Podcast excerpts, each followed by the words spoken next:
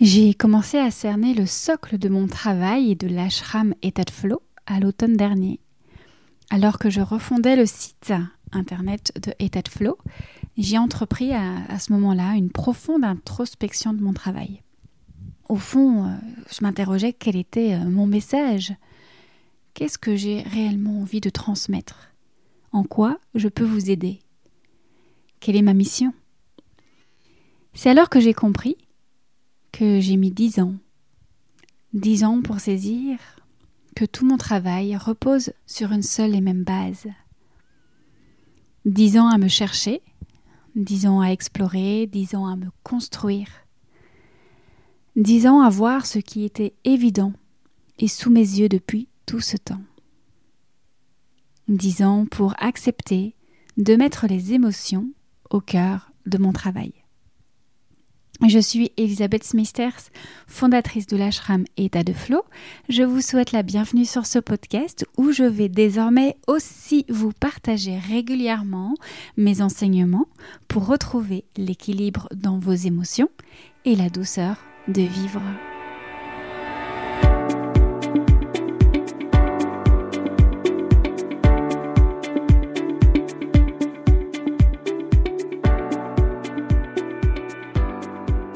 Depuis plus de dix ans, j'explore les émotions sous diverses formes.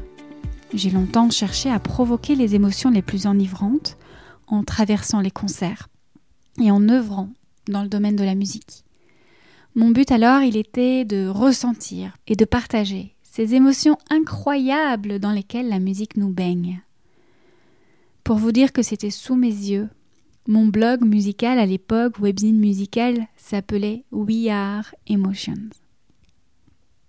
Nous sommes des émotions. Ensuite, j'ai cofondé le service traiteur Miam pour offrir des émotions via l'alimentation cette fois. Une belle table pour les yeux et des recettes originales pour créer une explosion de papilles. Sans compter que nos émotions sont directement liées à notre système digestif. J'ai aussi voulu apaiser et atténuer mes émotions les plus inconfortables. C'est comme ça que je me suis formée d'abord au Reiki et puis au Yin Yoga. On pense parfois à explorer un sujet au hasard et puis on se rend compte que tout est lié. la première chose qui a apparu évidente pour moi, c'est la présence des émotions dans chaque étape de ma vie personnelle et professionnelle. Les deux se confondant. Toute cette recherche personnelle autour des émotions s'est retrouvée dans la musique que j'écoutais et que je partageais, dans mes mots, dans mon enseignement, dans mes cours et même dans mes recettes. Et je suis certaine que d'une certaine façon, vos propres émotions vous guident également dans votre vie et vous ont guidé là où vous êtes aujourd'hui. Que ce soit par plaisir ou par peur, nos choix sont en effet guidés par nos émotions.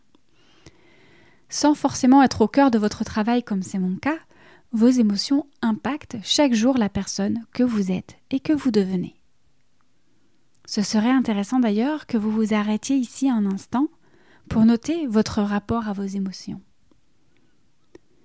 Êtes-vous confortable avec elles? Ou vous empêche-t-elle d'être et d'agir dans le sens de vos rêves? Peut-être vous sentez-vous, comme moi, quelquefois limité dans votre potentiel par vos émotions. Ou êtes-vous une éternelle indécise, impatiente nostalgique, gêné par une baisse d'énergie, de motivation ou un manque de confiance Avez-vous l'impression de revivre constamment les mêmes situations?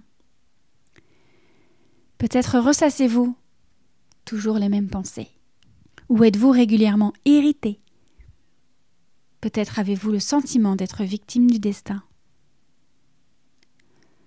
Vous arrive-t-il à vous aussi de ne plus vous reconnaître?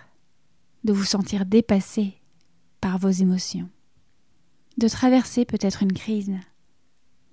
Je connais quelques-unes de ces situations. Aujourd'hui, j'ai compris et accepté mon hypersensibilité. Alors rassurez-vous, ce n'est pas ici un gros mot, ni même une maladie. L'hypersensibilité, j'en suis convaincue, est un don, un don qu'il convient de comprendre pour pouvoir l'honorer un don, une force, une chance, une chance de saisir le monde par nos sens et notre corps. Notre corps est d'ailleurs notre plus grand guide vers l'état de flow. Cependant, notre sensibilité est un langage que nous n'avons pas appris à décrypter. Aussi, au lieu de les subir, je n'ai pas trouvé de meilleure aventure que de comprendre le fonctionnement de mes émotions. Chaque découverte me permet de vivre plus sereinement et plus proche de mon être véritable. Lors d'une précédente conférence avec Clélia Félix, nous avons compris que tout est vibration et comment cette réalité vibratoire influence notre quotidien. Clélia nous a expliqué comment nous interagissons avec notre environnement et comment celui-ci impacte notre bien-être. Nos émotions elles-mêmes sont des vibrations. Cette notion, je vous l'expliquerai plus précisément lors d'une prochaine conférence que je donnerai en ligne ce mois de mars. Nous verrons également comment naissent nos blocages émotionnels. Mais pour l'heure, en attendant, j'ai envie de vous parler de ma dernière découverte. Une nouvelle ressource inestimable pour libérer mes émotions et retrouver mon potentiel énergétique. Les fleurs de bac. Au même titre que la musique, les élixirs floraux, dont les fleurs de bac, rééquilibrent notre état de flot naturel grâce à leur vibration. C'est fabuleux. Cette découverte a changé beaucoup de choses pour moi. Aucun principe actif, juste des vibrations, juste les vibrations de la fleur pour réinformer nos cellules et nous permettre d'accéder à nos ressources personnelles. Ces remèdes m'accompagnent aujourd'hui dans mes guérisons émotionnelles avec tant de facilité et de renouveau intérieur que c'était évident pour moi de vous partager leur médecine.